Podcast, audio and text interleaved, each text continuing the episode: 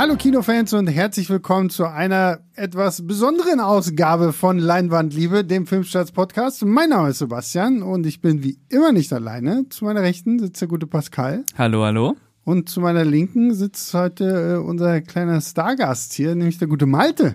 Hallo, danke für die Einladung. Und wenn ihr euch jetzt wundert, so, hä, Malte, habe ich noch nie was von gehört, habe ich noch nie im Podcast hier mitbekommen. Malte äh, hat mir irgendwann mal erzählt, dass er einen Film dreht. Und Genau. wir waren äh, letztes Jahr feuchtfröhlich bei der Weihnachtsfeier und irgendwie ist daraus die Idee entstanden, hey, scheiße, das klingt doch voll spannend, mal so wirklich jemanden hier im Team zu haben, der einen Film macht oder einen Film dreht. Ich meine, wir haben ja auch bei Deutsches Kino ist doch geil. Wollte ich gerade sagen. Ähm, habt ihr ja auch immer sehr viele Regisseure und die reden ja auch viel so, aber das sind ja schon irgendwo feste Leute, gemachte Leute, irgendwie so. Aber Malte ist ja erst kurz davor, gekannt zu werden. ähm, deswegen dachten wir, okay, fragen wir mal jemanden, der jetzt so einen Film macht, weil ich weiß, viele da draußen haben auch irgendwie so diese Ambition zu sagen, oh, ich will ein Drehbuch schreiben oder ich, ich will Regie führen oder Schauspielern oder irgendwie was so. Und äh, hier sezieren wir das jetzt mal am lebenden Objekt. Und äh, ja, Malte, sag erstmal irgendwie, wa- wie, wie seid ihr zu dem, oder was, was ist es für ein Film? Was erstmal rein so, so ein bisschen vom Plot her, was, was soll es werden, wenn es dann am Ende fertig ist? Und wie heißt der Film? Yes, ähm, der Film heißt Goodnight Killer und befindet sich gerade in der Postproduktion. Also wir sind äh, abgedreht seit Mai letzten Jahres. Und ja, der Film ist im Grunde ein düsterer, ziemlich, ziemlich düster, ähm, charaktergetriebener Gangster-Thriller, auch mit Drama-Elementen natürlich, ähm, in dem es darum geht, dass sich ein Serienmörder in Berlin herumtreibt und auf den halt ein Kopfgeld aufgesetzt ist. Und im Grunde folgen wir drei Charaktere, ähm, die sozusagen sich auf die Suche nach diesem Serienkiller begeben. Ähm, dabei ist es aber das Besondere in dem Fall, dass der Killer oder der Mörder als eher eine Art MacGuffin ähm, funktioniert, dass er ähm, gar nicht im Fokus ist, sondern nur den Plot antreibt und es ist viel wichtiger, die, ja, die Figuren, deren Entwicklung, was sie durchmachen, weil wir im Grunde alles aus der Sicht von selber, ja, kriminellen Personen erzählen.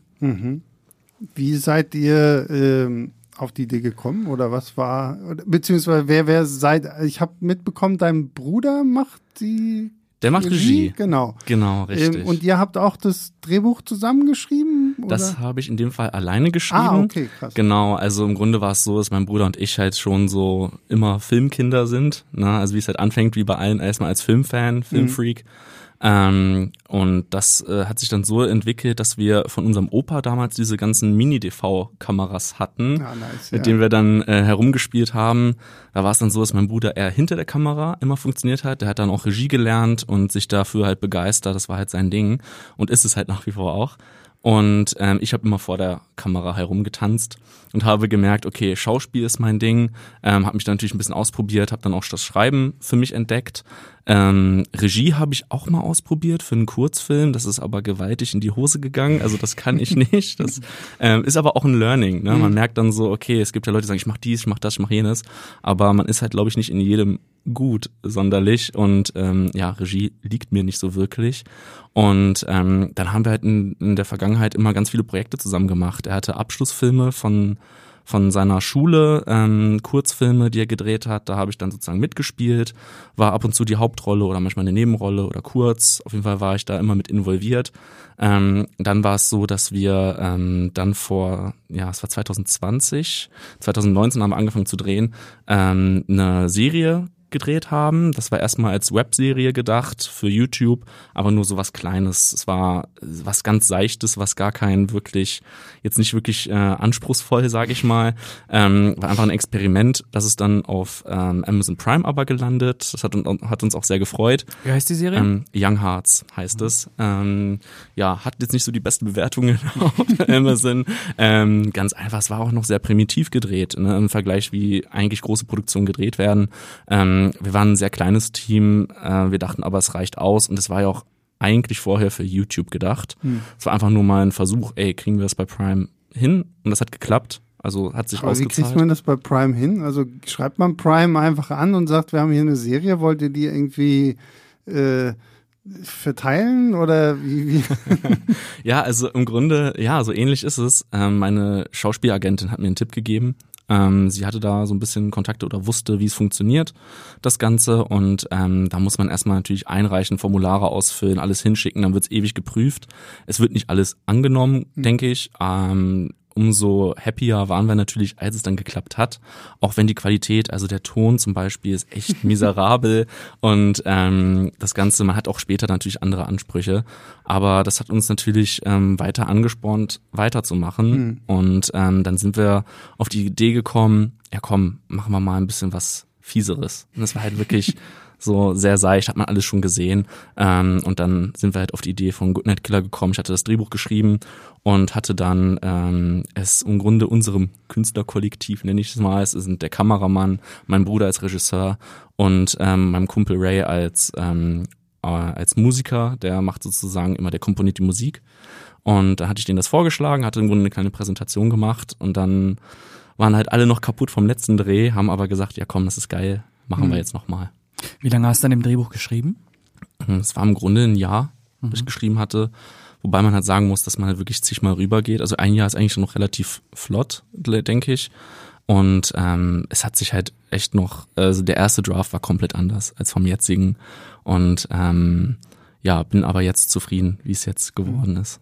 Aber wie gehst du da vor, wenn du sowas schreibst? Ich meine, ich finde es ja immer super spannend. Ich kenne ja auch viele, die irgendwie so jetzt schon so ihre ersten selbst veröffentlichten Bücher dann haben und sowas alles. Ich immer denke, ich würde auch total gern schreiben irgendwie, aber am Ende des Tages denke ich mir, okay, jetzt bin ich eigentlich viel zu platt und du hast ja sicherlich nicht ein Jahr lang einfach nur zu Hause sitzen können und schön, wie man sich das halt irgendwie vorstellt, steht morgens auf, so, dann erstmal ein Käffchen und dann setzen wir uns mal von, von Rechner. So, Ja, so, Stephen King-Style. ja, ja, genau. So, also wie, wie, wie hat das, wie, wie ist da dein Prozess gewesen? Also in dem Fall ging es tatsächlich so, Okay, ähm, na gut. weil ähm, es war halt eine Ausnahme, weil halt Corona kam. Ah, okay, ja. Und äh, ich hatte, als Corona gestartet ist oder als es jetzt richtig abging, im März 2020 hatte ich meinen Job verloren und ähm, habe mich dann daran gesetzt. Und das heißt ja, man schreibt am besten, wenn es einem nicht so wirklich gut geht. und ähm, dann habe ich mich daran gesetzt und ähm, da war jetzt gerade, die Serie war schon abgedreht und dann hatte ich im Mai 2021 hatte ich das dann den Jungs vorgestellt und dann haben wir direkt im August 21, als Corona noch on fire war, alles, ähm, mit den ganzen Hygienekonzepten mussten wir da machen, äh, haben wir angefangen zu drehen. Krass. Aber wie ist, ich, sorry, ich muss, ich, ich hänge mich noch an dem Schreiben auf. Wie ist da dein Prozess? Also machst du dir so, so eine Outline vorher, so richtig Notizen so zu den Figuren oder schreibst du einfach drauf los oder so, weil ich kenne unterschiedliche Konzepte irgendwie, Ja. die Leute dafür so haben. Genau, wollte ich gerade sagen. Also ich glaube, jeder macht das irgendwie für sich anders und muss wissen, wie es für sich selbst am besten funktioniert. In meinem Fall, weil, vielleicht einfach, weil ich so ein Fan davon bin, fange ich mit den Charakteren an. Im Grunde, weil ich, ich, ich, ich hänge mehr, wenn ich Filme schaue, an den Charakteren als am, am Plot. Ne? Deswegen hatte ich auch meine Probleme mit mit Tenet zum Beispiel, für mich waren die Charaktere einfach zu blass und es war mir egal, was passiert. Es war halt super Plot getrieben. Ist auch okay, wenn es gut gemacht ist. Vielleicht, äh, das kann ich vielleicht auch nicht so gut. Ähm, da habe ich mich erstmal an die Charaktere gesetzt und habe mir dann überlegt, ähm, okay, wie passen die alle zusammen? Und deswegen ist es vielleicht so, dass der Killer äh, als MacGuffin funktioniert, einfach nur als, ähm, also er ist nicht einfach nur Mittel zum Zweck nur. Ähm, er sorgt für Spannung, also was, er bringt, er bringt die Charaktere schon voran, aber es ist halt nicht der Fokus. Es soll nicht um, um den gehen. Es gibt genug Serien, Filme über Serienkiller. Der sollte eigentlich, es wird auch nicht erklärt, warum er die Dinge tut, wie er tut, weil darauf möchte sich der Film gar nicht konzentrieren. Und ähm, nachdem ich die Charaktere geschrieben hatte, ähm, habe ich halt gemerkt, okay, ich möchte es, glaube ich, so leicht episodenhaft erzählen. Ähm, und dann war halt der Killer dieser Ausgangspunkt und ähm, das hat dann ganz gut funktioniert, würde ich sagen. Okay. Drehbuch geschrieben, Team zusammengetrommelt und Geld. Ja. Also, äh, wie habt ihr den Film finanziert? Wahrscheinlich aus eigener Tasche. Äh, Ja. Ja. Willst du mal darüber erzählen, wie teuer es dann war? Wie äh, aus privaten Ersparnissen alles zusammengetragen oder wie? Ja, also das ist der harte Part in dem Fall. Wenn man einen Film selber dreht, ähm, ist das Finanzielle. Ähm, in dem Fall war es äh, größtenteils aus eigener Tasche. Ähm, Im Grunde war es so, dass wir äh, schon die Serie zuvor aus eigener Tasche funktioniert, fun äh, finanziert haben. Ähm, und dann war es halt so, dass wir jetzt bei diesem Film gesagt haben, wir möchten mit Sponsoring erstmal Geldgeber bekommen und dann zu schauen, ähm, wie wir den Film voranbringen. Ähm, wir wollten im Grunde den Fehler vermeiden, dass wir dann drehen und dann bleibt uns kein Geld mehr. Mhm. Ähm, weil dieser Film halt ein bisschen, sage ich mal, größer ist. Der Film geht jetzt 105 Minuten insgesamt. Und ähm, ja, dann war es halt so, dass wir im Grunde mit Sponsoring angefangen hatten. Wir hatten auch eine Person, die sich darum gekümmert hatte, hat auch geklappt. Ähm, war in dem Fall halt so, dass es, ähm, dass wir uns noch mehr erhofft hatten, dass ähm, wir erstmal einen Sponsor bekommen hatten, mit dem wir drehen konnten, in ersten Drehblock. Normalerweise wird ja ein Film häufig zumindest in einem Stück abgedreht, also in 28, 30 Tagen für eine 90 Minuten ungefähr. Wir hatten den auch für 90 Minuten angesetzt und ähm, wir mussten halt es im Grunde in Blöcke einteilen, meistens Wochenende. Ganz selten hatten wir mal einen Drehblock mit fünf, sechs Tagen. Ähm, liegt einfach daran, dass mein Bruder in Hamburg wohnt, er einen Job hat, ich einen Job habe, alle anderen Schauspieler, ähm, auch, auch Leute hinter der Kamera, Make-up-Artists und so, die haben ja alle noch reguläre Arbeit, müssen ihre Brötchen ne, irgendwie verdienen. Und ähm, deswegen ging es immer nur am Wochenende. Und selbst da musste man halt dann das richtige Wochenende finden, damit, ähm, damit alle Zeit haben. Ähm, das war halt so ein bisschen schwierig. Und ähm, dementsprechend war es halt so, dass wir nach dem, nach der Finanzierung vom ersten Dreh schon mit weiteren Sponsoren gerechnet hatten. Zwei, drei weitere Sponsoren. Hat sich dann herausgestellt, es war nicht so der Fall. Und ähm, dann standen wir halt da. Also im Grunde, wir hatten ein Drehwochenende für 5000 Euro, haben ähm, gedreht und ähm, dann hieß es, okay, es gibt keine weiteren Sponsoren. Dann war es halt schon so, dass wir überlegt haben, okay, jetzt sind schon zu viele Leute involviert, um jetzt abzubrechen. Und ähm, dann mussten wir halt andere Mittel und Wege finden. Dann gab es äh, einen Fall, es gibt den Patz Booster. Patz ist eine Möglichkeit für junge Filmemacher im Grunde eine kleine Förderung zu bekommen, die man sich anmeldet. Ähm, man kann sich dort vernetzen als Filmemacher, alle drun- äh, untereinander. Ähm, und im Grunde kriegt man für jeden, für jedes Mitglied, was beim Film mitmacht, bekommt man ungefähr so 100 oder 50 Euro. Ich weiß es nicht mehr genau. Ist jetzt auch schon ein bisschen her. Ähm, wir hatten 20, 22 Leute zusammenbekommen und haben dann nochmal 2000 Euro bekommen in dem Dreh. Das heißt, wir konnten nochmal ein kleines Drehwochenende für weniger aufwendigere Szenen, aufwendigere Szenen halt äh, benutzen ähm, und drehen. Und dann war es halt so, dass ähm, das Geld dann leer war und wir nicht wussten, wo wir das Geld hernehmen sollten. Und dementsprechend haben mein Bruder und ich dann tatsächlich äh, einen Kredit aufgenommen, um zu sagen, okay, wir bringen das zu Ende. Ähm, ist zwar ist zwar nicht der geilste Weg, aber ähm, wir wollen es irgendwie machen. Und so ist es dann gekommen. Es waren ungefähr, hat der Film jetzt um die 50.000 Euro ge gekostet. Ui. Ja, ist schon Geld, ja. Und Wie, wie ist es? Weil ich meine, man liest ja irgendwie gefühlt in jedem Film hier Filmförderung Berlin, Brandenburg, Filmförderung Deutschland, keine Ahnung wie was so. Ist das überhaupt als jetzt quasi junges Team, die ja so gesehen auch noch nichts irgendwie auf dem Papier hatten, so nach dem, ja, wir haben schon den Film, der, der lief hier zwei Wochen im Kino, aber immerhin haben wir schon irgendwie was. Ist es überhaupt eine Option, sich da, also wahrscheinlich ist die Option schon da, irgendeinen Antrag auszufüllen, aber dass da irgendwie was zurückkommt, ist. Ja, also in diesem Fall, es ist halt einfach in Deutschland super schwierig, wenn man noch gar keinen Namen hat, noch nicht wirklich etabliert ist, ähm, ein, eine Filmförderung zu bekommen. Also es gibt diese Möglichkeiten, es gibt Drehbuchförderung, alles drum und dran. Ähm, wir waren uns halt nur relativ sicher, dass es in diesem Fall gar keinen Sinn hat, dadurch, dass wir halt keine großen Namen haben. Ich habe schon mal einen Termin bei einer Filmproduktion gehabt, ich werde jetzt keinen Namen nennen, aber da wurde mir auch gesagt, okay, ähm, wir werden jetzt sieben Jahre am Drehbuch sitzen, ungefähr, oder sieben Jahre bis, bis, bis wir im Grunde in den Dreh gehen. Ähm, das finde ich halt dann auch einfach zu lang. Dann sitzt halt mit mehreren Leuten zusammen und dann kann es sein, dass halt deine Idee oder dein Drehbuch nicht mehr deins ist. Und dann ist es halt nicht mehr das ursprüngliche, was eigentlich vorhattest. Aber Und- wie, wie kommen die auf sieben Jahre? Also weil die das dann durch so viele Stufen spulen, um zu sagen, okay, es muss hier nochmal umgeschrieben werden, hier nochmal angepasst werden? Oder? Ja, genau. Also im Grunde hat sie gesagt, es kann sieben Jahre dauern. Vielleicht auch bis zum Okay, Release, ja. das weiß ich nicht mehr. Ist jetzt auch schon ein paar Jährchen her. Aber es war wieder auch so, ja, es hat mir wieder die Augen geöffnet. Dachte mir so, oha, krass. Man hört aber auch immer wieder große Filmemacher, die sagen, das ist eigentlich nicht deren Vision, was sie auf der Leinwand sehen. Na, also ähm, Bong Joon-ho hat bei Parasite gesagt, ähm, der Cut, den wir sehen, ist nicht sein Cut oder es ist halt ähm, immer noch vom Studio und all sowas. Ne? Gab es auch viele Änderungen, also sowas. Ähm, Das betrifft ja wahrscheinlich jeden zweiten Film einfach, ja, oder? denke ich auch. Denke ich auch natürlich. Es gibt Leute, die da am längeren Hebel sitzen. Ist ja auch richtig so, wenn sie das Geld geben, ne? natürlich.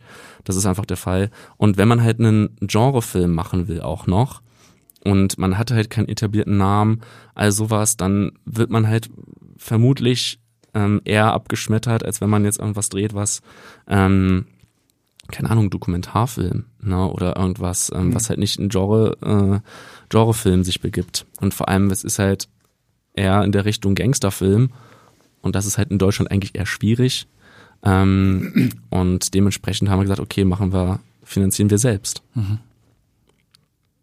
Aber ist das noch, ich meine, wir haben ja jetzt hier deutsches Kino, ist doch geil. Mhm. Mittlerweile habe ich so das Gefühl, zumindest von, von dem, was ich bei euch immer so mitbekomme, so, so langsam ist ja doch deutsches Genre-Kino auch wieder mehr im Kommen, weil ich meine, früher hast du es so über einen Kamm geschert, okay, entweder es ist Vergangenheitsbewältigung, äh, DDR oder halt äh. Nazi-Deutschland oder du hast halt auf der anderen Seite halt, wenn es nicht Ver, äh, Vergangenheitsbewältigung ist, dann ist es halt romantische Komödie äh, XY. Ja, ähm, das stimmt. Wir, es gibt Genrefilme, Mhm. aber ich glaube, dass das immer noch sehr in Kinderschuhen steckt. Also äh, im Vergleich zu dem, was wir an Zweiter Weltkriegsaufbereitungen und äh, romantischen Mhm. Komödien von Till Schweiger und Co. bekommen, ähm, sind Genrefilme dann doch immer noch extrem in der Unterzahl. Und wenn man dann auch noch äh, so ein, ein Filmemacher ist, der in Anführungsstrichen noch nichts vorweisen kann, wird es wahrscheinlich auch noch mal schwierig, weil irgendwie bei den Genrefilmen, die wir jetzt zum Beispiel äh, in unserer Reihe Deutsches Kino ist doch geil hatten, einmal Home Sweet Home, der Horrorfilm, oder ähm, jetzt äh, Schock, das ist ja auch ein Gangsterfilm. Das, was ich jetzt sage, ist auch kein Leak. Das haben die im Podcast bei uns gesagt. Die haben ja auch nicht, äh, nicht mehr als eine Million gekostet. Also es ist natürlich im Vergleich zu den 50.000 nochmal eine andere Hausnummer, aber da steckt ja jetzt auch nicht super viel Geld, super viel Geld im Vergleich zu anderen Filmen drin. Ähm, kann ich mir schon vorstellen, dass es da dann eher schwierig ist. Ihr habt dann auch gar nicht angefragt erst, oder? Weil ihr euch schon gedacht habt, das wird eh nix. Ja. Ja, ja. Tatsächlich. Ich glaube, das ist, ähm, ich glaube, das müsst ihr euch auch gar nicht vorwerfen. Äh, Also, dass ihr da eine, eine Chance verpasst habt, ein bisschen Geld zu bekommen. Ich glaube, das ist sehr schwierig an eurer Stelle, wirklich eine offizielle Förderung zu bekommen. Ja, denke ich auch. Also natürlich, ähm, das ist halt das, wie äh, du Sebastian auch gerade gesagt hast. Man denkt immer, okay, ja, es gibt keinen großen deutschen äh, Genrefilm oder äh, äh, dass es jetzt mehr im Kommen ist. Das sehe ich halt auch. Ähm, wie du Pascal sagst, ist so ein bisschen zu wenig, aber ich bin immer dankbar, wenn ich dann sehe, okay, es gibt äh, deutsche Filme, die dann doch irgendwie einen wirklich weghauen und wirklich auch ihr Publikum finden. Ich habe jetzt vor kurzer Zeit das Lehrerzimmer nachgeholt, fand ich super. Ähm, genauso Sonne und Beton und ähnliches. Ähm, Funktionieren ja beide auch wie Genrefilme. ja, genau, absolut. Und ähm, da bin ich immer dankbar für, denke ich so, ah ja, mehr davon. Im Grunde geht's eher um den deutschen Mainstream, wo man, glaube ich, noch mehr, mehr machen könnte. Genau, ja, ja. Aber ist sowas wie, wie Netflix oder so, ist das, oder würdest du sagen, das ist irgendwie so eine Option? Weil ich meine, wenn ich hier so an sowas wie, wie Dark denke oder irgendwie so, da, man hat ja schon so das Gefühl, oder zumindest habe ich es in Erinnerung, dass ja Netflix ganz, ganz früher ja auch mehr so den nationalen Markt dann irgendwie immer so ein bisschen pushen wollte. ja Das- aber auch immer noch. Immer noch. Es kommen schon immer noch. ja, gut, äh, die- da bin ich nicht, den letzten, den ich jetzt gesehen habe, war dieser 60 Minuten. Zum Beispiel. Der, diese, der, da war die Action richtig geil, aber ich fand so, die Story war halt so, so, hm, naja, okay, das ist halt Story, damit die Action wieder rankommt, so, ne? Ja, aber ich glaube, da. Nee, sag erst mal, wäre Netflix, habt ihr da überlegt, mal da anzufragen irgendwie? Oder, oder auch bei Prime, da hast du ja schon Erfahrung mitgemacht? Genau, also im Grunde ist es jetzt bei dem Film ja die Idee, ein bisschen auf sich aufmerksam zu machen. Ah, okay. Das ist es im Grunde. Also wir drehen den Film und deswegen haben auch, also es war halt ein No-Budget-Film, sollte man dazu erwähnen. Die 50.000 Euro, damit wurden keine Darsteller oder, oder ähnliches bezahlt. Es waren, ähm, das ging alles für Locations und Co. drauf und Sprinter, die man braucht, genau. Ähm, ähm, auch für Catering oder so, auch wenn das echt oft eigentlich am ja, wo da es teilweise echt nur zwei Pizzen für 20, 30 Leute gab, Mhm. ähm, kann ich auch verstehen, dass, äh, dass das dann nicht so super ist. Aber ähm, da ging halt das ganze Geld rein und alle Leute haben mitgemacht, entweder weil sie das Projekt geil fanden, weil sie Patrick und mich halt mochten oder weil sie, also Patrick ist mein Bruder in dem Fall, ähm, und oder weil sie halt auch selber ihre Vita erweitern wollten. Ne? Die Schauspieler wollen was vorzeigen, äh, die Make-up-Artists wollen sagen, ich habe hier bei, einem Spielfilm mitgemacht, ähm, auch die Ton, Kamera und Co.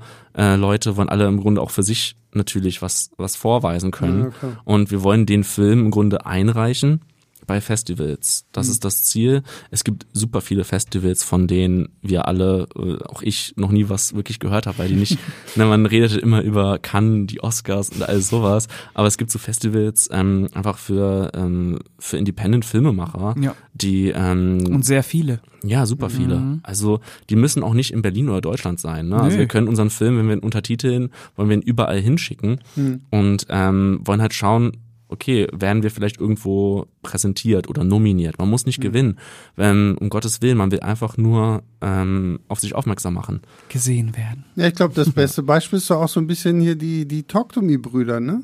Die, die sind ja. auch, die haben ja eigentlich ja auch nur in Anführungszeichen halt äh, auf YouTube irgendwie was gemacht und ich glaube, die haben das Ding ja auch komplett selbst finanziert. Ich meine, gut, sie waren jetzt schon ein bisschen, die waren ja schon sehr bekannt auf YouTube. Ich glaube, dadurch ist sicherlich auch noch irgendwie ist ein bisschen für die leichter gewesen, aber am Ende Kam des wahrscheinlich auch schon ordentlich Money rein. ja, genau, aber am Ende des Tages sind sie ja trotzdem auch da auf irgendwelche diese Verleiher-Sachen gegangen und so. Und dann ist halt A24 als äh, großer Verleiher dann halt rumgekommen, hat gesagt, ja, okay, ist ein geiler Film, äh, machen wir jetzt so, ne? Also ähm, ja, äh, klingt, kl- klingt sehr spannend. Aber worauf ich tatsächlich nochmal äh, zurück wollte, weil das klingt ja auch, du hast ja schon so ein bisschen gesagt, es ist ja eher so ein No-Budget-Film, so die ganzen Schauspieler, alle Make-up-Leute und Kameraleute und was auch immer haben das ja quasi in ihrer Freizeit gemacht. Du hast ja vorhin auch erwähnt, so meist habt ihr irgendwie am Wochenende gedreht. So. Also es ist ja, wirkt ja dann auch so wie so ein sehr zerstückeltes Drehen einfach, wo du am Ende jetzt wahrscheinlich sitzt in der Postproduktion und packt die Puzzleteile zusammen, die dann halt über Wochen irgendwie äh, entstanden sind. Wie, wie präzise muss man dann wirklich diese Drehtage planen, wenn man sagt, okay, wir haben jetzt dieses Wochenende und dann haben wir vielleicht in zwei Wochenende das nächste Wochenende. Wie geht man da vor? Äh, ja, das ist eine gute Frage. In dem Fall war es halt so bei Goodnight Killer, dass ähm, uns dieses episodenhafte Erzählen zugute gekommen ist, weil wir im Grunde viele Episoden in ein Wochenende oder Szenen in Episoden oder prägnante Szenen in unseren Episoden, die halt relativ lange gehen. Unser Film hat sehr viel Dialoge. Ähm, ich denke halt aber, dass dialoglastig nicht unbedingt schlecht ist, sondern wenn sie, wenn sie, ähm, ja, wenn sie stramm geschrieben sind und den, äh, die Charaktere irgendwie voranbringen, dann ist es auch in Ordnung.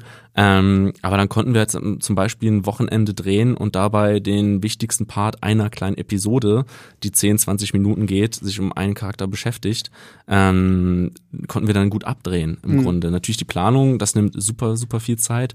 Das ist ja immer, dass wenn man das Leuten erzählt, die selber nicht drehen, wie viel Aufwand alleine darin besteht, das alles aufzubauen, zu planen vorher, dass es nur eine Dialogszene ist. Ne? Wir haben vorher dann erstmal eine Shotlist mit unserem Kameramann, haben uns immer über Discord getroffen, ähm, darüber gequatscht, okay, wie äh, wollen wir die Szene aussehen lassen? Wenn wir zum Beispiel Autoszenen haben, okay, wir hatten hier schon eine Autoszene, ähm, wie lassen wir die anders aussehen als die davor, damit es nicht zu repetitiv wirkt ähm, und zu ähnlich und wie wir die ausleuchten. Da muss das natürlich geschaut werden, ähm, dann natürlich die Locations und das ist immer das absolut Schwierigste, wenn man einen Film drehen will, die Locations, weil die sollen erstmal gut auf der Kamera aussehen und, ähm, und dann geht halt da das meiste Geld rein. Also ähm, das ist wirklich das absolut Schwierigste.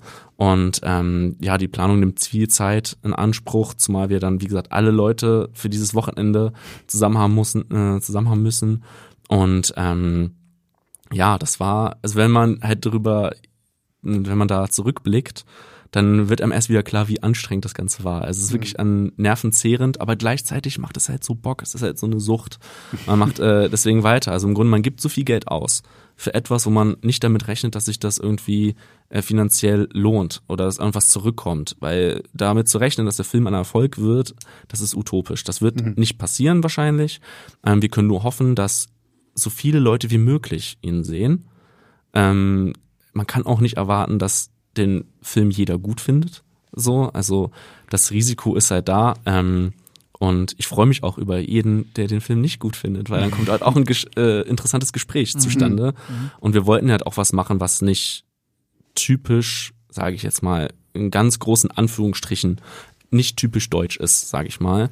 Und ähm, ja, also da ähm, es ist ein interessanter Weg dahin, es ist, es ist hart, aber ähm, wir versuchen halt den Film an ein großes Publikum zu kriegen, insofern, dass wir vielleicht versuchen, über Festivals Leute zu überreden, ähm, den vielleicht irgendwie einen Verleih zum Beispiel den zu vertreiben, dass er vielleicht auch nur in Berlin in ausgewählten Kinos läuft. Das ist ja auch in Ordnung. Also es wäre schon cool auf der großen Leinwand. Also ähm, ja, würde mich auf jeden Fall sehr freuen, wenn das irgendwie klappt. Ja, äh, da versteht man dann auch, wenn zum Beispiel so Leute wie Martin Scorsese sagen, dass der Film erst im Schnitt entsteht, ne? Weil äh, so ein zerhackstückelter Drehprozess, den ihr da hattet, ich bin mal gespannt, ob man das am Ende in dem Film auch sehen wird, äh, die, die Umstände der Dreharbeiten. Malte schüttelt den Kopf. Nein, wird man nicht. Nein, okay. Das ist das Tolle. Aber ähm, du hattest eben gesagt, ihr seid jetzt in der Postproduktion, das heißt äh, Ton wird dann wahrscheinlich noch gemacht, Color Grading, äh, wie kann man sich das alles noch vorstellen? Genau, also der Film ist schon im Schnitt, da ist mein Bruder halt super schnell, ähm, äh, ist auch schon fertig. Also wir hatten auch schon Picture Lock, dass wir sagen, okay, jetzt darf eigentlich nichts mehr verändert werden. Und ähm, das Gute ist ja, wir konnten ja schon anfangen zu schneiden, da, dadurch, dass er in Blöcken gedreht wurde, konnten wir zwischendurch schon immer schneiden, wenn wir schon eine Episode fertig hatten oder Stimmt, ähnliches. Deswegen war der Schnitt relativ schnell fertig. Es ist halt nur super schwierig, dann auch nochmal ähm, Leute zu finden, die zum Beispiel sich ums Sounddesign kümmern. Und das ist halt gerade der Fall. Also gerade geht's in den Ton, das sind verschiedene Departments, Sounddesign, Soundediting. Da bin ich selber kein Experte drin. Ich finde das wirklich extrem, wie viel in den Sound reingeht. Und das ist halt das, mh, das sagt unser Kameramann immer, der Ton ist die Hälfte des Bildes im Grunde. Ähm, es macht nochmal so einen großen Unterschied. Ich habe den Film selber bisher nur mit Kameraton gesehen. Und ja, mein Bruder und ich sind zufrieden. Im Grunde deswegen ist unser Ziel eigentlich erreicht. Also äh, wir finden ihn gut. Und ähm, jetzt genau, äh, unser Composer sitzt gerade dran, der komponiert gerade wie verrückt. Ähm, dann genau, Color Grading ist dann der nächste Schritt. Und ähm, dann müsste es eigentlich auch gewesen sein. Wir arbeiten jetzt an einem Trailer, dass der bald fertig ist. Und ähm, dann wird's halt ähm, schwierig. Da müssen wir erstmal an Festivals einreichen. Und dann geht's wieder an die Kosten, weil teilweise kostet das Einreichen bei Festivals auch Geld. Und das bekommt man nicht bei allen Festivals wieder. Und teilweise, äh, vielleicht habt ihr ja Glück, sind ja die Gewinne bei Festivals dann mit irgendeinem Preisgeld dotiert. Das könnte ja dann, könnte ja klappen, wer weiß. Das Äh, wie lange dauert das super. noch, bis das Ding komplett fertig ist? Was schätzt du? Ah, das, ich, im Grunde habe ich immer wieder geschätzt. Also im Grunde sollte er schon im April fertig sein. Aber wenn man halt einen Film dreht, dann merkt man irgendwann, okay, es kommt dies, es kommt immer wieder weitere Komplikationen hinzu. Es war auch beim Dreh schon so. Es gibt immer wieder Komplikationen. Darauf muss man sich einstellen. Und ähm, Das heißt, du würdest einfach sagen, dieses Jahr noch. exakt, ja, dieses Jahr, dieses Jahr, hoffentlich. Wo, wo habt ihr denn hier in Berlin so gedreht? Ist es wie und und wie schwierig ist es in Berlin zu drehen, weil ich meine, man muss ja dann auch sich Drehgenehmigung holen, weil also weil viele stellen sich vor so, ah, ich will jetzt irgendwie einen Film machen, ich, ah, krass, ja, der U-Bahn-Schacht hier sieht geil aus, so da renne ich jetzt runter, aber da musst du ja bei der BVG anfragen, also Berliner Verkehrsbetrieben, äh, ob du da drehen darfst und so. Wie, wie viel Bürokratie steckt da denn am Ende drin, um unsere gute Hauptstadt in deinen Film zu pressen? Ja, man macht es eigentlich wie bei Terminator 1. Man holt sich keine Drehgenehmigung. Oder so.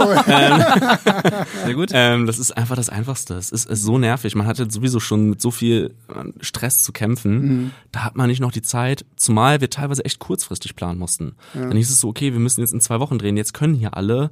Nächstes Wochenende kommt wieder für eine andere Person ein bezahlter Job rein. Und dann hat das natürlich Vorrang. Mhm. Dass die äh, zum Beispiel ein Tonmann oder ein Kameramann oder einer, einer der Schauspielerinnen ähm, sagt, ich habe da einen bezahlten Dreh. Und teilweise war es echt kurzfristig, gerade mit den Locations. Das hat der Kameramann immer mir gesagt, Alter, das ist so kurzfristig. ähm, aber es ging nicht anders. Mhm. Und ähm, genau, also im Grunde holen wir uns da keine Drehgenehmigung und haben einfach angefangen loszudrehen, aber das ist halt super schwierig, weil du kannst nicht absperren, es ja. kommen Autos, ja, ja, es kommen Leute und wenn Leute sehen, dass man dreht, dann rufen sie auch noch in den Take rein mhm. und ähnliches. Und das ist halt immer so, ah, könnte Ärger. das äh, im Nachhinein noch für Probleme sorgen, dass ihr da keine Drehgenehmigung habt? habt? Habt ihr an berühmten Plätzen in Berlin gedreht? Seid ihr in U-Bahn-Schächte reingegangen, wenn du das schon sagen kannst? Eigentlich sollten wir keine Probleme haben, mhm. weil wir teilweise auch zum Beispiel in, in Wohnungen gedreht haben. Gut, ja, ja. Und mhm. es gibt zum Beispiel Seiten, wo man ähm, sich so im Grunde Locations mieten kann für, Film, für Filmemacher. Aber von den Preisen her sind sie nicht für Leute gedacht, die kein Budget haben. Mhm. Dementsprechend haben wir über Airbnb gesucht. Mhm. Und da ist auch erstmal super schwierig, wenn man Leuten schreibt, wir wollen was drehen, Leute zu finden, die sagen, ja, ist in Ordnung. Weil, ey, da sind Leute mit vielen Kabeltrommeln und äh, allem drum und dran. Man will ja auch nicht, dass irgendwas kaputt geht. Ist auch verständlich, weil wir immer wieder hören, dass Leute irgendwie was kaputt machen. Wir sind dementsprechend halt super, super vorsichtig. Also wir hatten auch immer dann super Bewertungen, weil wir wirklich vorsichtig waren. Und ähm, dann waren die Leute auch immer dankbar, fanden es auch cool, dass wir da gedreht haben. Und da wussten halt die Leute auch immer Bescheid. Es war halt eher so, wenn wir an einer gewissen Straße gedreht haben oder ähnliches, dass wir uns da keine Drehgenehmigungen geholt haben. Aber das ist ein Problem, um das ich mich kümmere, je, je nachdem, wie erfolgreich der Film sein sollte. Ist der Podcast aus dem Knast, denn so. Malte so, geil, erfolgreicher Film, aber oh, die Filmemacher hatten keine Genehmigung. Ab mit euch. Verklagt von der Stadt Berlin. Ja, genau. ähm, was sind denn so eigentlich so, wenn, wenn man jetzt so, ich meine, du hast ja, da steckt ja echt viel Herzblut mit drin und ähm, du hast ja auch selber geschrieben und so. Und es ist wahrscheinlich so die Standardfrage, die man jedem stellt, der irgendwie jetzt so seinen eigenen Film gemacht hat, sein eigenes Drehbuch geschrieben hat. Wer sind denn so die Leute, bei denen du dir was abguckst? Wer sind so deine Inspirationen so und wo du vielleicht auch sagst, so, okay, Good Night Killer ist inspiriert von so, wenn, wenn du immer so erzählst, so dialoglastig, episodenhaft, mein, mein Kopf springt sofort zu Pulp Fiction, Tarantino irgendwie so hin, äh, dass es irgendwie äh, in die Richtung geht. Also Hast du den deutschen Pulp Fiction gedreht? ja, okay. Das ist, hier haben wir es jetzt, ne? Das erste Mal habt ihr es hier gehört. Ja, das ist die Überschrift vom Podcast. oh, schön wär's. Wenn er dann auch so erfolgreich wird und die Goldene Palme gewinnt. Mhm. Ähm, ja, also es sind immer die großen, die Vorbilder, die man hat.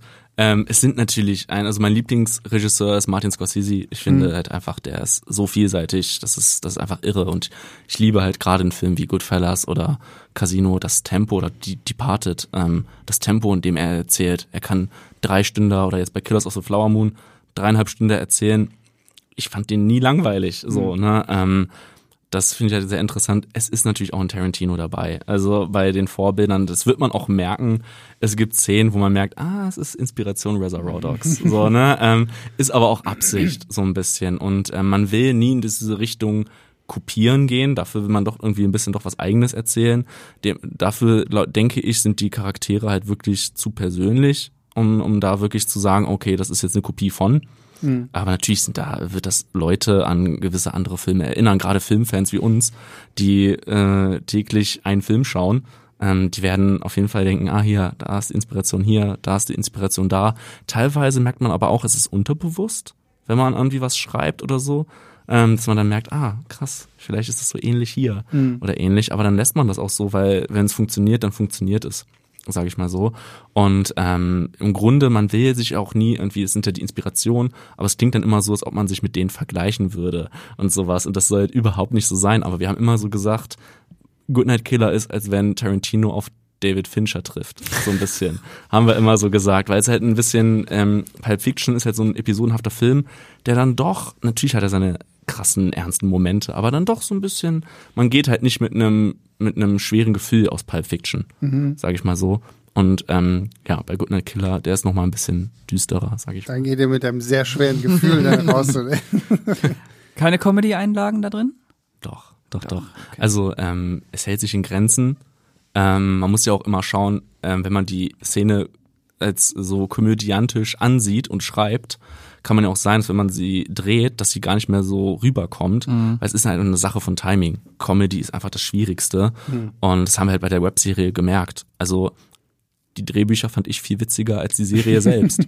also das ging halt einfach nicht auf. Ne? Und ähm, ja, hier in dem Fall, es müssen, ich finde, es müssen Comedy-Einlagen drin sein.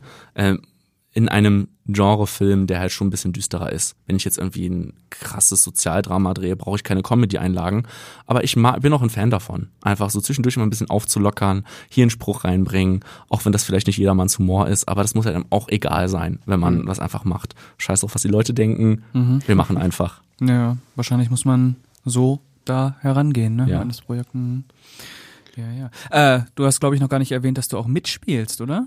Ah, ja, genau. Ja. Also, ah, ja. Ach, ja, genau. Okay. Ja, ich, ich komme ja ursprünglich aus dem Schauspiel und ähm, das ist halt immer noch das, was mir am meisten Spaß macht. Und ähm, der Weg als Schauspieler ist halt auch super, super schwer. Also im Grunde, du hast eine Agentur, musst die ganze Zeit ähm, dich bewerben auf die Castings, die du vorgeschlagen bekommst. Und davon bekommst du halt 99 Prozent der Jobs nicht. Und ähm, ich bin halt so ein Filmfan, ähm, dass ich denke, ich, ich muss spielen. Es ist eine, wie, wie ich schon vorhin erwähnt habe, eine Sucht. Und dann, ähm, wenn man halt schon das Schreiben für sich entdeckt hat, denkt man sich so, lass doch einfach mal was drehen und wir schauen, was wird. Und wir haben, wie gesagt, in Goodnight Killer so viele tolle Leute gefunden, die wirklich mit Leidenschaft dabei sind. Wir sind wirklich dankbar für all die Leute, die mitgemacht haben. Und da sind wirklich Leute dabei, wo ich wirklich denke, ich kann mich eigentlich nicht oft genug bedanken, weil die auch so selbstlos sind. Wir hatten einen Set-Fotografen, ähm, den Devin, der der hat sich wirklich den Arsch aufgerissen. Der ist immer wieder ähm, gekommen ähm, und der hat schon einen straffen Zeitplan. Und ähm, hat uns auch connected zu einem Stunt-Team für eine Action-Szene und sowas. Und hat dieses Stunt-Team für uns umsonst gearbeitet. Und die sind wirklich krass. Die haben bei neuem Tribute von Panem hat ein großer Teil mitgemacht. Und die machen einfach bei einem No-Budget-Film mit und wir konnten einen von, vom Geländer schubsen. Und der riskiert da irgendwie einen Knochenbruch ähm, für einen No-Budget-Film. Und da, wenn ich darüber nachdenke, bin ich wirklich extrem dankbar dafür. Ja, da wird's nochmal romantisch, ne? Ja, ne? so wird er wehmütig. Aber ähm, hast du den Film jetzt zumindest so in der, in der Rohfassung schon einmal gesehen? Schon mehrmals. Ja? Ja. Und wie ist es jetzt so, wenn, wenn man quasi sein Baby fertig sieht, weil du meinst, du hast in Covid die Idee gehabt, hast dich hingesetzt, hast ein Jahr lang das Ding geschrieben da verändert sich ja sehr, sehr viel, wie viel äh, von der ursprünglichen Idee ist am Ende im, im, im fertigen Film und bist du jetzt auch so happy oder gibt's dann doch immer noch mal wieder, wo du dir denkst, ah fuck, ja, das hätten wir vielleicht doch auch noch mal irgendwie anders machen können, alles hätte so cooler ausgesehen. Ja, das, äh, das ist ein guter Punkt. Also das Gefühl ist super geil. Also mhm. ich habe jetzt den Film schon mehrmals gesehen und ähm, deswegen, also mein Bruder und ich sind zufrieden und deswegen ist es eigentlich so, dass wir sagen, okay, top, ist jetzt egal, was alle anderen sagen. Ähm, es ist einem dann am Ende doch nicht ganz egal, muss man halt mhm. auch ehrlich naja, sagen. Klar. Man will halt auch, dass die Leute, die mitgemacht haben, nicht denken, sie haben ihre Zeit verschwendet oder ähnliches. Die sollen auch damit zufrieden sein und ähm, für sich was draus gezogen haben. Ähm, es ist, also ich habe ihn schon ganz oft gesehen und ähm, es ist auch einmal so ein Endlich-Gefühl, weil es war so lange. Wir haben angefangen zu drehen August 21 hm und im Mai 23 waren wir fertig. Und es war wirklich schwer. Wir hatten auch teilweise ein Drehwochenende, wo wir schon das Equipment hatten. Und das Equipment ist zusammen mit den Locations das teuerste. Hm. Und ähm, dann hatte halt einer, äh, einer von unserem Team Corona. Hm. Und dann mussten wir das Drehwochenende halt absagen. Und dann ging halt auch schon wieder ne, Geldflöten und alles. Und es ist halt super ärgerlich. Ähm, und es ist halt ähm, so viel Spaß, wie es macht. Gleichzeitig ist es auch so Nerven zerfetzend einfach. Also es, es kostet Zeit, Energie und Geld. Darüber muss man sich bewusst sein, wenn man einen Film machen möchte. Es ist immer so ein weinendes und ein, ja, ein lachendes Auge. Ähm, und ja, gleichzeitig ist man auch sein stärkster Kritiker. Also man selber sagt immer so, oh, da hätte ich dies noch machen können und das noch machen können.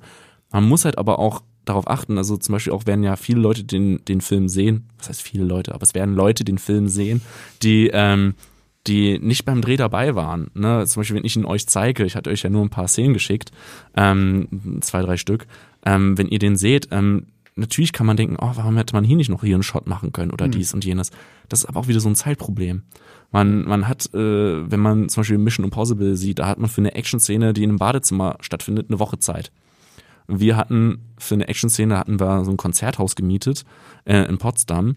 Äh, wir hatten einen Drehtag Zeit für den Dialog, der zum Aufbau dient zur Action-Szene und dann einen Tag für die Action-Szene mit dem Stunt-Team. In einem Tag. Und das war unfassbar schwierig. Und man will ja auch, und das gab es halt, manchmal konnte man es nicht vermeiden, halt Überstunden. Aber wenn halt Leute umsonst äh, mit einem arbeiten, ich wollte jetzt nicht für einen arbeiten sagen, das klingt so herabwertend, aber äh, mit einem arbeiten, ähm, dann möchte man ja auch nicht, dass diese Leute d- 16 Stunden für einen da sind und die sollen auch nach Hause und schlafen können. Und da hatten wir halt, ähm, wir mussten Sachen aus dieser Action-Szene kürzen. Aber am Ende müssen wir sagen, ey, das ist krass geworden. Ich glaube, auf dem Hinblick, auch wenn man sieht, oh, warum wurde hier nicht noch ein Shot genutzt, um das deutlicher zu machen oder ähnliches. Trotz allem funktioniert dieser Film und ich hoffe, dass er den Leuten Spaß macht, dass er geil erzählt ist. Ich muss sagen, ich persönlich, der Film geht 105 Minuten. Ich finde es angenehm, mal wieder einen Film mit der Länge zu sehen. äh, und ähm, er ist sehr kurzweilig. Also zumindest war es mein Eindruck. Ich habe bisher den Film nur einer Person gezeigt, die nicht beim Dreh beteiligt war, einem Freund, und ähm, der hat gesagt, als der Abspann lief, das muss ins Kino. Und das war ein super liebes Kompliment. Das ist halt jemand, der nicht so ein Ja-Sager ist, äh, so sagt, ja, ja, ist toll. ähm, und ja, das macht mich halt schon glücklich. Wir freuen uns auch, wenn wir ihn dann endlich mal zu Gesicht bekommen. Ne? Sagen, ja, das ist, klingt, äh, wie gesagt, ich finde find es super spannend so, weil ich meine, man hat ja schon immer mal irgendwie Interviews gehabt, auch zu, zu anderen Filmen. Ich war ja auch schon mal ab und an noch ganz früher in Babelsberg so bei, bei irgendwelchen Setbesuchen und so. Und ich meine, das fand ich halt auch schon krass. Ich weiß, ich war bei diesem, ah, wie heißt denn, der, äh, The Book Thief. Die, diese ähm, ähm, die, die Bücherdieben, die, Ah, die, Romanverfilmung. die Romanverfilmung. Mhm. Roman ist übrigens fantastisch, kann ich sehr empfehlen. Der Film ist so, ja, ähm, aber da war ich das erste Mal auch an so einem Set und war erstaunt. Ich meine, die haben ja da in Babelsberg so eine, die hatten so eine riesengroße Straßenset auch aufgebaut und sowas. Das heißt, hast du einen halben Tag da gesessen und darauf gewartet, dass äh, der Lichtsetzer das Licht da irgendwie anpasst, dass der Kameramann noch mal guckt, so wo geht's lang, so und dann bestand die ganze Szene, die die an diesem Tag gedreht haben, nur darin, dass das Auto vors Haus fährt und das kleine Mädchen aussteigt, so, ne? So, und, ähm, und dafür, da steckt halt so viel Geld und so, so viel Zeug hinter irgendwie so an, an, an Manpower und was weiß ich nicht. Und wenn du dann hier echt so sitzt und erzählst, wie, wie viel Blut und Schweiß und, und halt auch wie viele Leute einfach ja wirklich äh, ohne irgendeine Form von Gage zu bekommen, dann da mitmachen, einfach weil sie sagen, okay, ja, äh, ist ein, ist ein geiles Projekt. Das spricht für mich zumindest schon mal ja auch für das Projekt, dass so viele Leute dann wirklich sagen, okay, das jetzt nicht nur irgendwie so hingerotzter möchte gern Scorsese, Mean Streets, keine Ahnung irgendwie was, sondern so, dass die Leute da auch sagen, ja okay, wenn das, wenn wir das irgendwie platzieren können, dann dann zeigen wir damit ja auch irgendwie was. So, ne? Das Ja, der Glaube ist da, ne? Der Glaube an das Projekt. Mhm. Ja, genau. Und dementsprechend hat man auch so ein bisschen Verantwortung. Ne? Also auch für das Team. Man will jetzt auch nicht, dass der Film zu lange dauert, bis er fertig ist. Ja. Die Leute haben alle Arbeit reingesteckt. Und natürlich wartet man auch äh, irgendwann darauf. Auch gerade die Schauspieler. Sie wollen was für ihr Showreel haben, was sie online setzen können. Und momentan ist halt so, ja, man muss leider noch warten, man muss sie ein bisschen hinhalten. Und da fühlt man sich halt auch so ein bisschen schlecht. Ähm, ähm, deswegen, das ist halt super, super schwierig. Und ähm, ja, deswegen diese, diese Drehtage, was du gerade gesagt hast, das ist äh, super aufwendig. Auch man stellt halt, wie gesagt, nicht die Kamera auf und filmt einfach ab. Und ähm, 50.000 Euro jetzt, die der Film gekostet hat, das ist nichts. Ne? Also wenn man sieht, was, äh, wenn, wenn ich sehe, dass ein Hollywood-Film 200 Millionen oder hier beim Indiana Jones 300 Millionen, fragt man sich, Alter, wo ging das alles Geld Philipp hin? Puh, Blood and Honey hat nur 100.000 gekostet. Ne? das, ist, Stimmt, ja. das ist alles, also ne, ich meine, wir haben ja trotzdem heutzutage auch immer noch diese wirklich diese Low-Budget-Sachen, die halt hier dieser Skinamarink oder so, der Ja, war ja. auch äh, Paranormal Activity, 16.000 ja, genau, oder so, ne? Also das äh, ähm, sind ja auch alles durchaus irgendwie Beispiele, wo, wo sich die harte Arbeit ja dann irgendwo bezahlt macht. Ja, gerade im Horror. Also gerade im Horror ist das so. Ja. Wa- Was ich mich tatsächlich jetzt noch frage, So, du, ihr habt jetzt den Film fast fertig, jetzt ist noch so Color Grade und du hast ja schon davon geredet, so jetzt sitz mal da und schneid einen Trailer. Wie zur Hölle schneidet man einen ordentlichen Trailer? Also wie, wie geht man vor, um halt auch nicht zu viel von dem geilen Zeug schon zu zeigen, was man im Trailer hat, aber gleichzeitig muss sie ja irgendwo auch, wie hieß es noch bei ähm, hier dem Nick Cage Film Massive Talent, so der Action Shot, äh, der nee der Trailer Shot, irgendwie so sagen die ganze, ja das ist der Trailer Shot, das ist der Trailer Shot, der muss unbedingt irgendwie so rein so. Wie geht man da vor? Guckt man sich irgendwie ganz viele Trailer an, um so ein bisschen, das frage ich mich sowieso. Also ich glaube, Trailer schneiden ist echt so eine hohe Kunst. Ich meine, mittlerweile sind wir so bei so Sachen, wo ich mir denke, okay, das Ding ist gerade irgendwie drei Minuten dreißig lang. Ich Ja, schon den ganzen ja. Film in so einer, aber so so richtig so so so richtige Teaser noch, so die so keine Ahnung 1,30 lang sind und nur so über die Bilder funktionieren oder so. Wie geht ihr da jetzt vor? So wie wie wie schwierig äh, wird das werden? Das ist ein guter Punkt. Also ich selber bin ja kein Editor, ich kann das nicht so gut und ähm, also mein Bruder hat da wirklich, also das ist einer seiner größten Stärken, der kann echt geil schneiden. Und das sorgt dafür, dass der Film halt, der Film, der Film entsteht ja immer dreimal. Der entsteht einmal beim Schreiben, beim Drehen und beim Schneiden. Und ähm, trotzdem äh, gibt's immer wieder Szenen, wo ich denke, äh, die, die sind genauso, wie ich es mir vorgestellt habe in meinem Kopf, so ein bisschen. Und ähm, liegt dann auch wieder am Schauspieler oder ähnliches, wie er es dann rüberbringt oder einer Schauspielerin ähm, und ganz viel drum und dran. Und ähm, den Trailer werde ich schneiden, also den ausnahmsweise werde ich den machen. Ähm, ich hatte den damals für die Serie geschnitten und habe irgendwie das Gefühl, dass ich da, glaube ich, einen guten, einen guten Weg finde. Ich hatte mir schon immer aufgeschrieben, wie ich den Trailer aufbauen würde. Im Grunde wäre es auch wieder wie so ein bisschen Geschichten erzählen, ganz kurz nur, aber wie du sagst, man will nicht das Geilste verraten und ähm, das werden wir hoffentlich auch nicht, wollen aber trotzdem zeigen, ey, dass es interessant genug ist. Meine liebsten Trailer sind wirklich immer die, die am wenigsten zeigen. Wenn man sieht, der Trailer aus Shining ist eigentlich nur, wie die Türen aufgehen, vom Fahrstuhl und das Blut rauskommt. Finde ich eigentlich geil. Ähm, oder jetzt kam ein Trailer zu, ähm, auch ein Nick Cage-Film, Long Legs.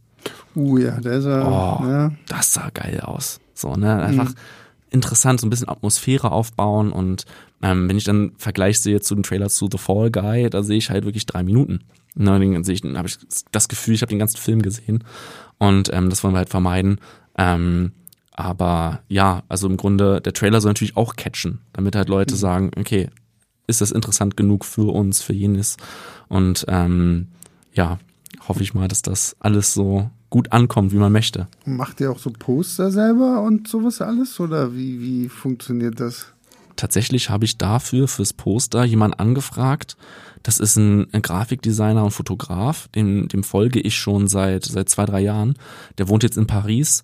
Den habe ich äh, angefragt, ob er für uns was machen möchte und ähm, der der hat Bock und der sitzt gerade dran am Poster und ähm, ja, also ich bin halt, der hat ein der hat halt einfach so wirklich so ein künstlerisches Auge. Der hat, äh, ich habe halt auf seiner Instagram-Seite Designs gesehen, wo ich dachte, oh, weil gerade Filmposter. Also soll jetzt schon geil sein. Heutzutage hast du eigentlich diese Floating Head Posters, wo eigentlich nur so alle Darsteller abgebildet sind. Und es ist halt nicht wirklich spannend. Ne? Und äh, wir wollen halt irgendwie ein interessantes Poster gestalten, was irgendwie auch ein bisschen, ja, was man sich selber ins Wohnzimmer hängen würde, sag ich mal so. Ja, ja. Krass, krass. Ja, Mensch. wir drücken die Daumen. Ich wollte gerade sagen, also das Danke. klingt äh, sehr geil. Also sobald du den ersten Trailer da hast, äh, lass den mal rüberwandern. Mach Ähm, ich. Dann gucken wir uns das mal an, so, weil ähm, das, wie gesagt, ich, ich bin da, ich finde sowas immer sehr faszinierend, weil ich zumindest früher immer auch so, so, so schreiberische Ambitionen hatte, aber halt mich irgendwie immer so ein bisschen damit rausrede, so, ah, ich habe doch keine Zeit und ah, dann musst du arbeiten und ah, wann sollst du es machen so und äh, da, da, und ähm, irgend- irgendeine blöde Ausrede findet man dann halt immer so, um zu sagen so, hm, nee, ja, nee, jetzt heute doch wieder nicht und so, ne, das das Total. Covid wahrscheinlich dann auch, so blöd es denn klingt, irgendwie wahrscheinlich auch eine eine gute Sache gewesen, dass man gesagt hat, okay, du darfst eh nicht raus, du kannst am Wochenende nicht raus, also nutzt du die Zeit halt dann irgendwie anderweitig, ne? Ich glaube, man muss einfach anfangen. Ja, na klar, das ne? sagt sowieso Einfach jeder, anfangen. das sagt sowieso jeder, aber ja. Ja, aber wie du sagst, also ähm, im Grunde ist das auch der Grund, weshalb ich immer so früh anfange zu arbeiten. Weil der erste Drehtag war im Grunde ähm, das Wochenende, bevor ich hier angefangen habe zu arbeiten. Mhm. Und ähm, deswegen war es dann so, dass ich, ähm, dass ich halt immer um 16 Uhr Feierabend gemacht habe, um mich dann um den Film zu kümmern, um Locations mhm. zu telefonieren, zu E-Mails zu schreiben, alles drum und dran. Und ähm, ja, hoffe halt, wie gesagt, dass das ähm, sich auch irgendwie gelohnt hat. Aber im Grunde hat es sich schon gelohnt, weil wir eben zufrieden sind. Mhm. Und ähm, ja, also wenn man Bock hat, irgendwas zu schreiben, irgendwas zu drehen, sollte man einfach machen. Boom. Boom. Das ist ein schönes Schlusswort gewesen. Einfach machen. Äh, Malte, vielen lieben Dank. Ich danke hat, euch. Äh, sehr viel Spaß gemacht und äh, fand ich auch sehr äh, aufschlussreich. Äh, Pascal, danke, danke. Sehr gerne. Und äh, Grüße, Dank natürlich geht raus an alle, die ihr euch auch mal so kleine Sonderfolgen hier anhört. Ich meine, so häufig machen wir das jetzt nicht, aber äh, ich dachte, wir nutzen einfach mal diese Chance, wenn wir schon ein äh, angehenden Star in unseren eigenen Reihen haben, dann muss das ja auch mal irgendwie genutzt werden, weil dann nämlich könnt ihr nämlich sagen so, boah, hier, oh, den Typ, da, der dann kann, ne, den habe ich hier das erste Mal bei Leimanliebe gehört. So, so sieht's nämlich aus so. Also wenn bei der Oscar-Dankesrede nicht unsere beiden Namen gefallen, dann bist du auch unten durch. Ja, ja. Merke ich mir. Gut, ja, wir hören uns dann beim nächsten Mal wieder. Bis dann, macht's gut. Ciao, ciao.